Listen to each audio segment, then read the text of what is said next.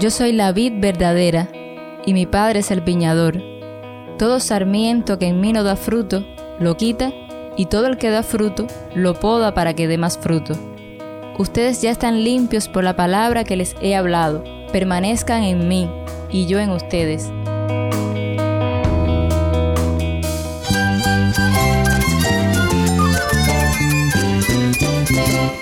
Cristo es la esperanza. Cristo es mi Señor y mi Salvador. Cristo ha transformado mi vida. Cristo es la viña. Separado de Él, nada puedes hacer. Cristo es el camino, la verdad y la vida. Jesús es mi todo.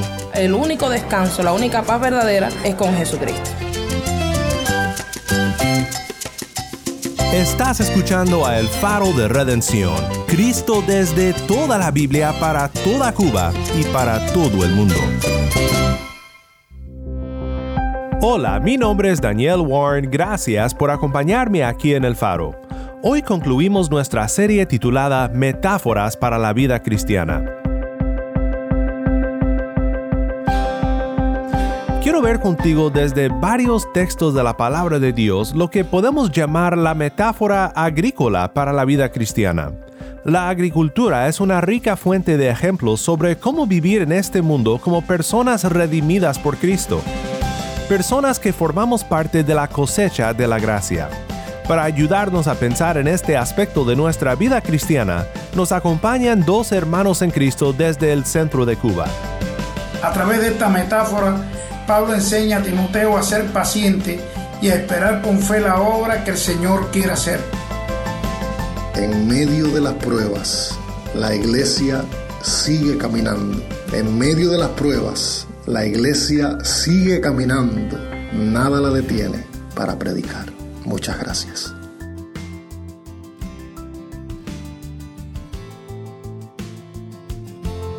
No te vayas porque sé que disfrutarás de todo lo que estos hermanos tienen que decirnos y lo que Cristo nos quiere mostrar hoy en nuestro tiempo en la palabra.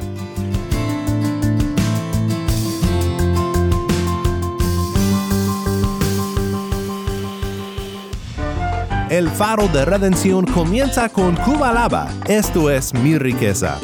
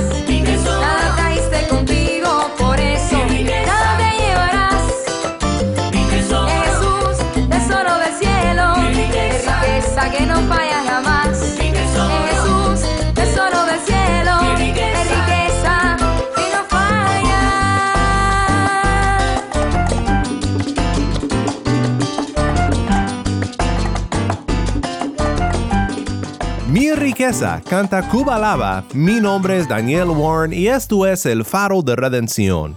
Cristo desde toda la Biblia para toda Cuba y para todo el mundo.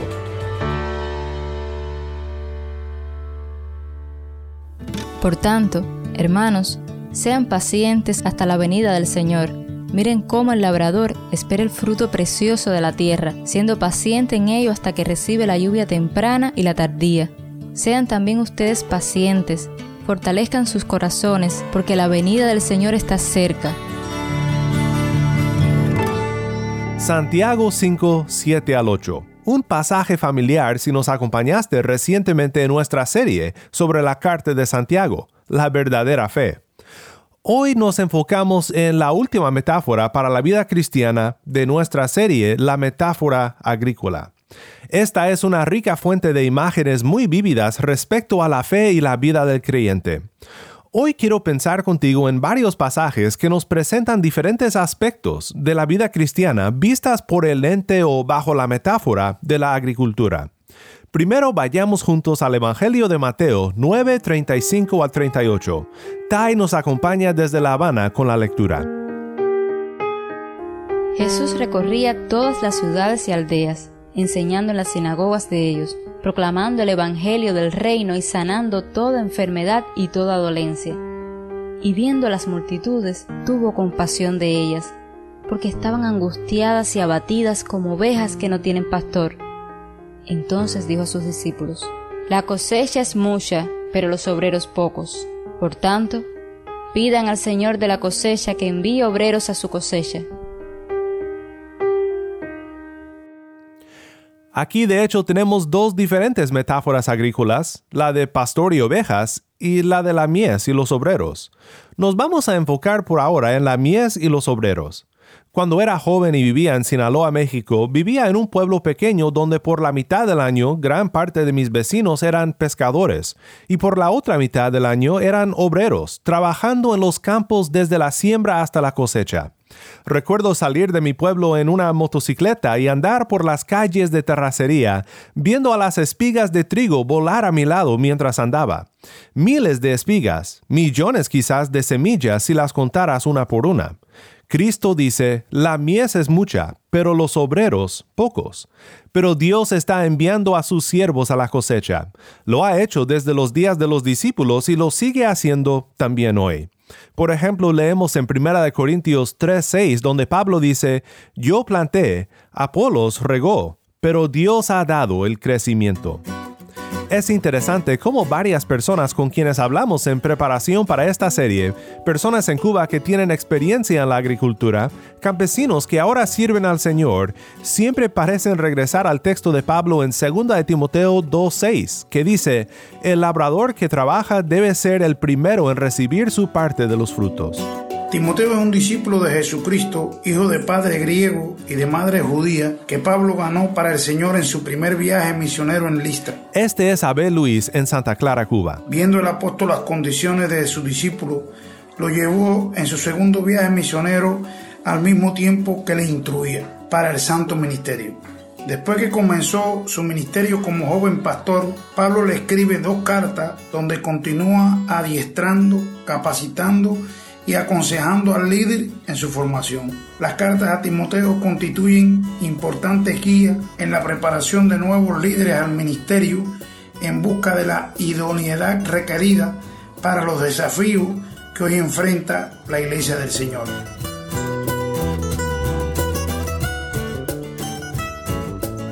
La figura que Pablo usa en 2 de Timoteo 2.6 es la del labrador más conocido en nuestro contexto cubano como campesino. ¿Quién es un labrador? El que trabaja la tierra.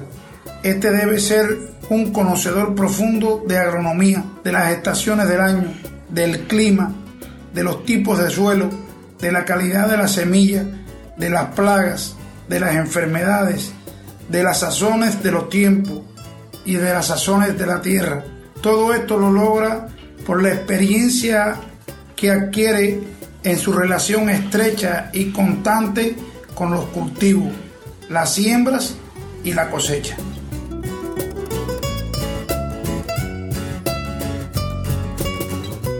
Dice la palabra en 2 de Timoteo 2:6, el labrador para participar de los frutos debe trabajar primero. Dice en el verso 7, considera lo que te digo y el Señor te dé entendimiento en todo. A través de esta metáfora, Pablo enseña a Timoteo a ser paciente y a esperar con fe la obra que el Señor quiere hacer. Él quiere que Timoteo no olvide la relación estrecha entre el trabajar primero, conocer decidir, encaminar, limpiar, desarrollar y consolidar la obra y después recoger el fruto que el Señor va a proporcionar. Esto ilustra muy bien la labor del pastor que levanta una iglesia primero y que prepara las condiciones, después planta el Evangelio de Cristo, la sana doctrina, la comunión de los santos, la defensa de la fe, el amor de Dios y entre los hermanos, para después esperar cosecha y recoger el fruto. Una iglesia sana que adore y alabe a Jesucristo y que sea testimonio para la comunidad, impactándola con lo que predica. Esto implica mucho esmero y mucha dedicación, mucha responsabilidad y mucho compromiso y paciencia con una fe y convicción que nos haga mirar hacia el futuro y percibir un fruto ya logrado. Muchas gracias Abel Luis, siempre es un placer compartir un tiempo contigo juntos aquí en el faro. Veamos otro aspecto ahora de esta metáfora agrícola en el Evangelio de Juan. Este segundo aspecto es la vid, el viñador y los sarmientos en Juan capítulo 15. En el Evangelio de Juan capítulo 15 leemos algo muy importante acerca de la vida cristiana cuando uno permanece en Cristo. Yo soy la vid verdadera y mi Padre es el viñador. Todo sarmiento que en mí no da fruto, lo quita, y todo el que da fruto, lo poda para que dé más fruto. Ustedes ya están limpios por la palabra que les he hablado. Permanezcan en mí y yo en ustedes. Como el sarmiento no puede dar fruto por sí mismo si no permanece en la vid, así tampoco ustedes si no permanecen en mí. Yo soy la vid, ustedes los sarmientos. El que permanece en mí y yo en él, ese da mucho fruto, porque separados de mí nada pueden hacer. Si alguien no permanece en mí, es echado fuera como un sarmiento y se seca, y los recogen, los echan al fuego y se queman. Si permanecen en mí y mis palabras permanecen en ustedes, pidan lo que quieran y les será hecho. En esto es glorificado mi Padre, en que den mucho fruto y así prueben que son mis discípulos.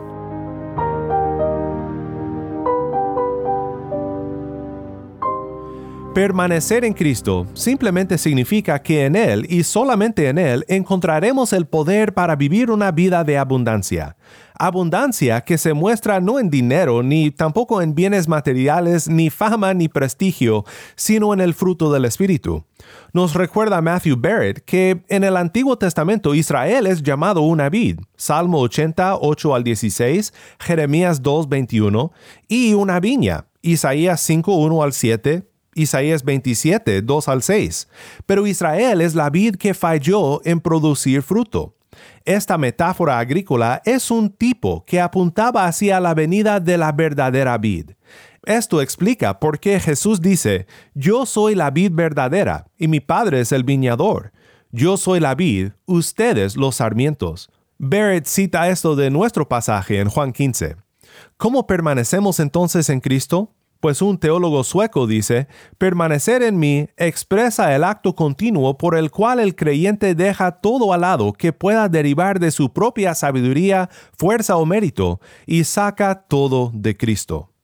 Son de mucho ánimo también las palabras de J.C. Ryle cuando él reflexiona sobre este pasaje en Juan 15. Ryle dice lo siguiente, La unión entre el sarmiento y la vid es lo más cercano que se puede imaginar. Es todo el secreto de la vida, la fuerza, el vigor, la hermosura y la fertilidad del sarmiento. Sepáralo de su pariente la vid y no tiene vida propia. Así también es de íntima la unión entre Cristo y los que creen, y es así de real. En ellos mismos los creyentes no tienen vida, ni fuerza, ni poder espiritual. Todo lo que tienen de religión real viene de Cristo. Ellos son lo que son y sienten lo que sienten y hacen lo que hacen, porque toman de Cristo una fuente continua de gracia, ayuda y habilidad.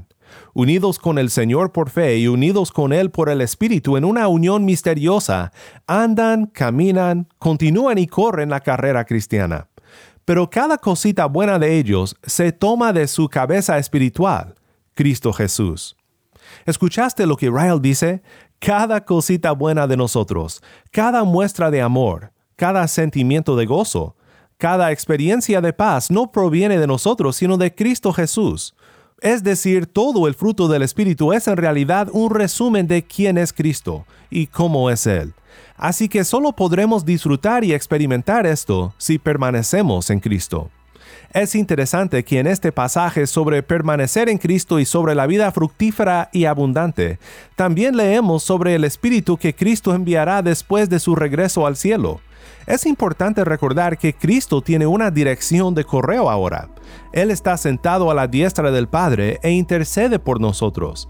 Así que nosotros permanecemos en Cristo por medio de su Espíritu. Damos fruto cuando permanecemos en Él por medio de su Espíritu.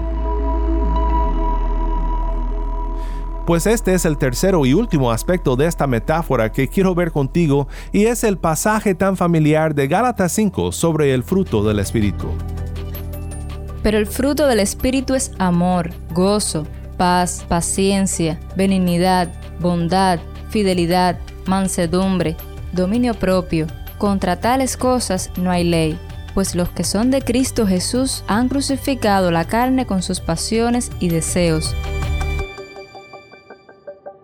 Hemos pasado bastante tiempo estudiando este maravilloso texto en un reciente estudio, pero solo quiero que notes en estos pasajes que hemos visto juntos hoy una progresión hacia un fin.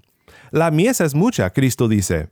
Se necesitan obreros y obreros han sido enviados a los campos para cosechar la mies de los que están siendo salvos, trayéndolos al reino de Cristo y de su gracia.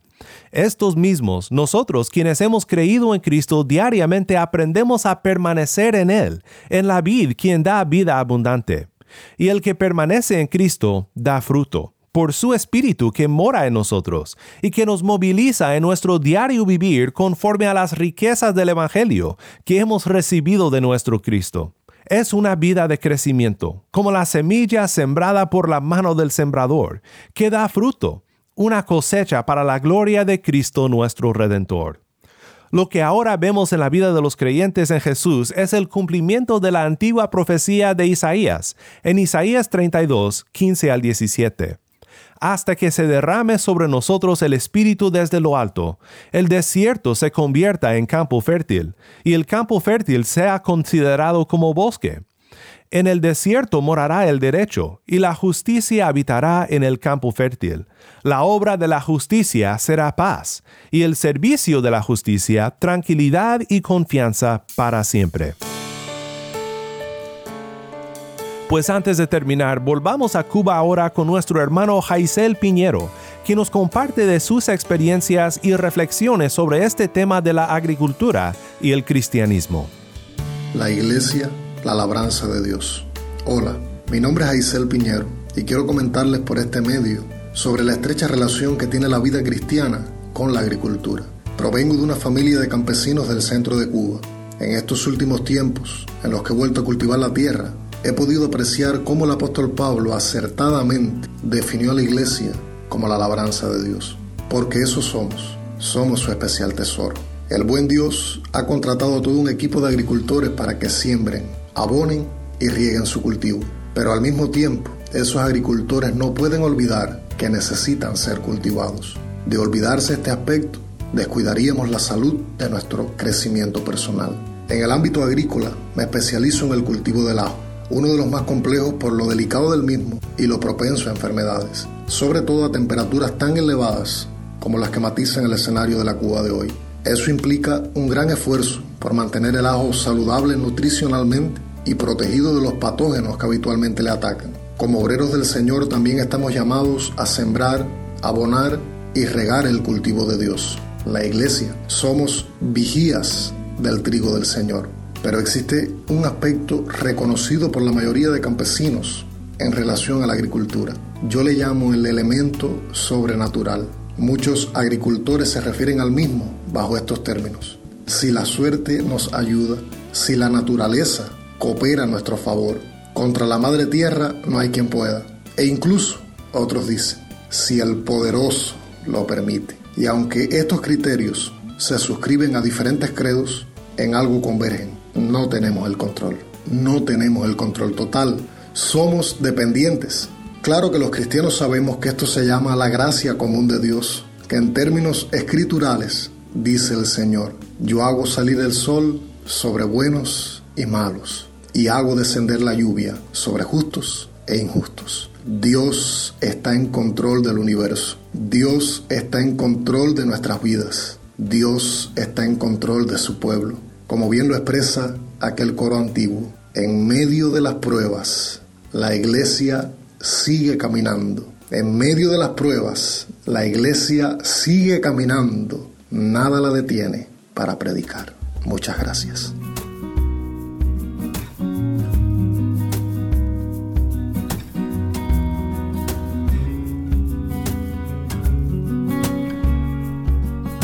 Mi vida no es más que unos años que se irán rápidamente. Por eso a ti, mi Dios amado, quiero agradarte totalmente. Y es que no quiero vivir para agradarme a mí. Quiero hacer tu voluntad. Ti yo quiero vivir. Toma mis manos, toma mi voz en servidumbre para darte honor. Toma mi mente, todo mi ser, que tu reflejo en mí puedan ver. Yo quiero hoy hacer tu voluntad. Reconozco ahora mi necesidad de agradecer las muestras de tu amor. Toda gloria sea dada a ti, Señor. Toma mis manos,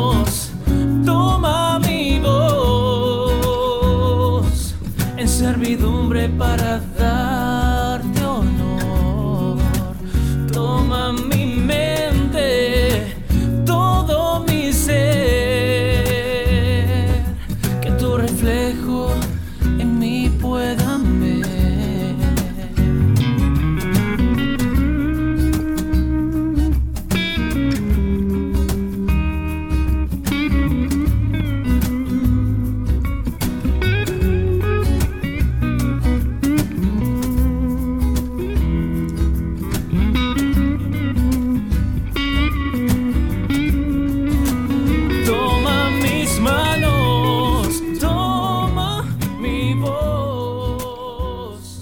manos, canta Martín Manchego. Mi nombre es Daniel Warren y esto es El Faro de Redención.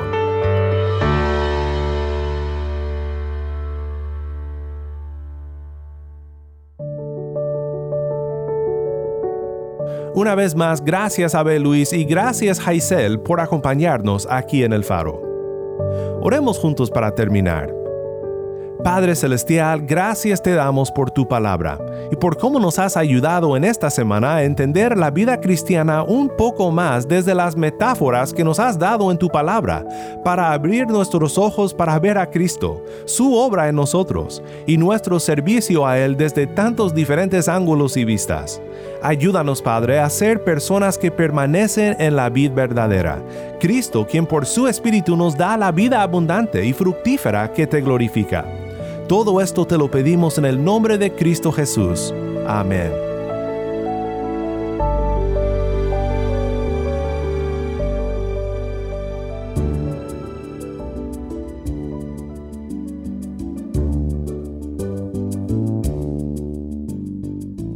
El Faro de Redención es un ministerio de Haven Ministries.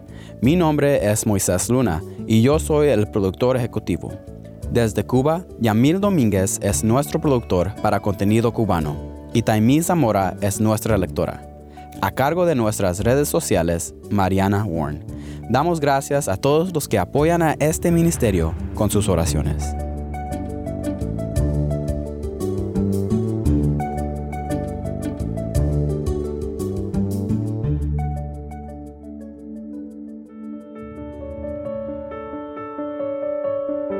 El Faro de Redención como programa radial fue ideado para Cuba, pero ha crecido a un nivel global y si estás en sintonía fuera de Cuba, te agradezco por pasar estos tiempos con nosotros estudiando temas que nos fortalecen en nuestro caminar cristiano. ¿Tienes una historia que contarnos sobre cómo el Faro de Redención está impactando tu vida? Mándanos un correo electrónico a ministerio arroba el.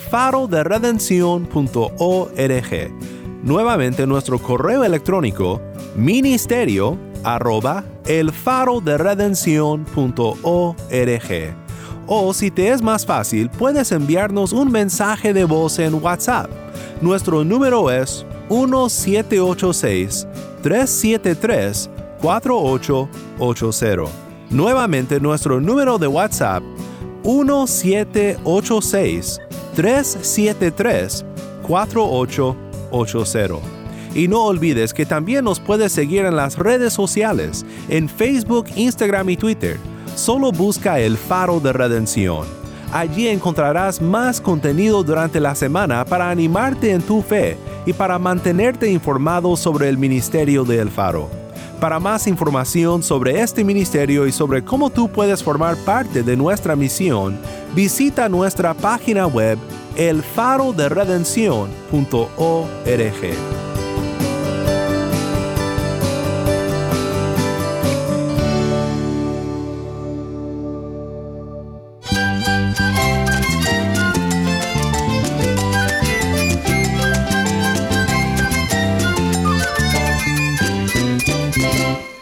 nombre es Daniel Warren. Te invito a que me acompañes la próxima semana para seguir estudiando juntos la palabra de Dios. La luz de Cristo desde toda la Biblia para toda Cuba y para todo el mundo, aquí en el faro de redención.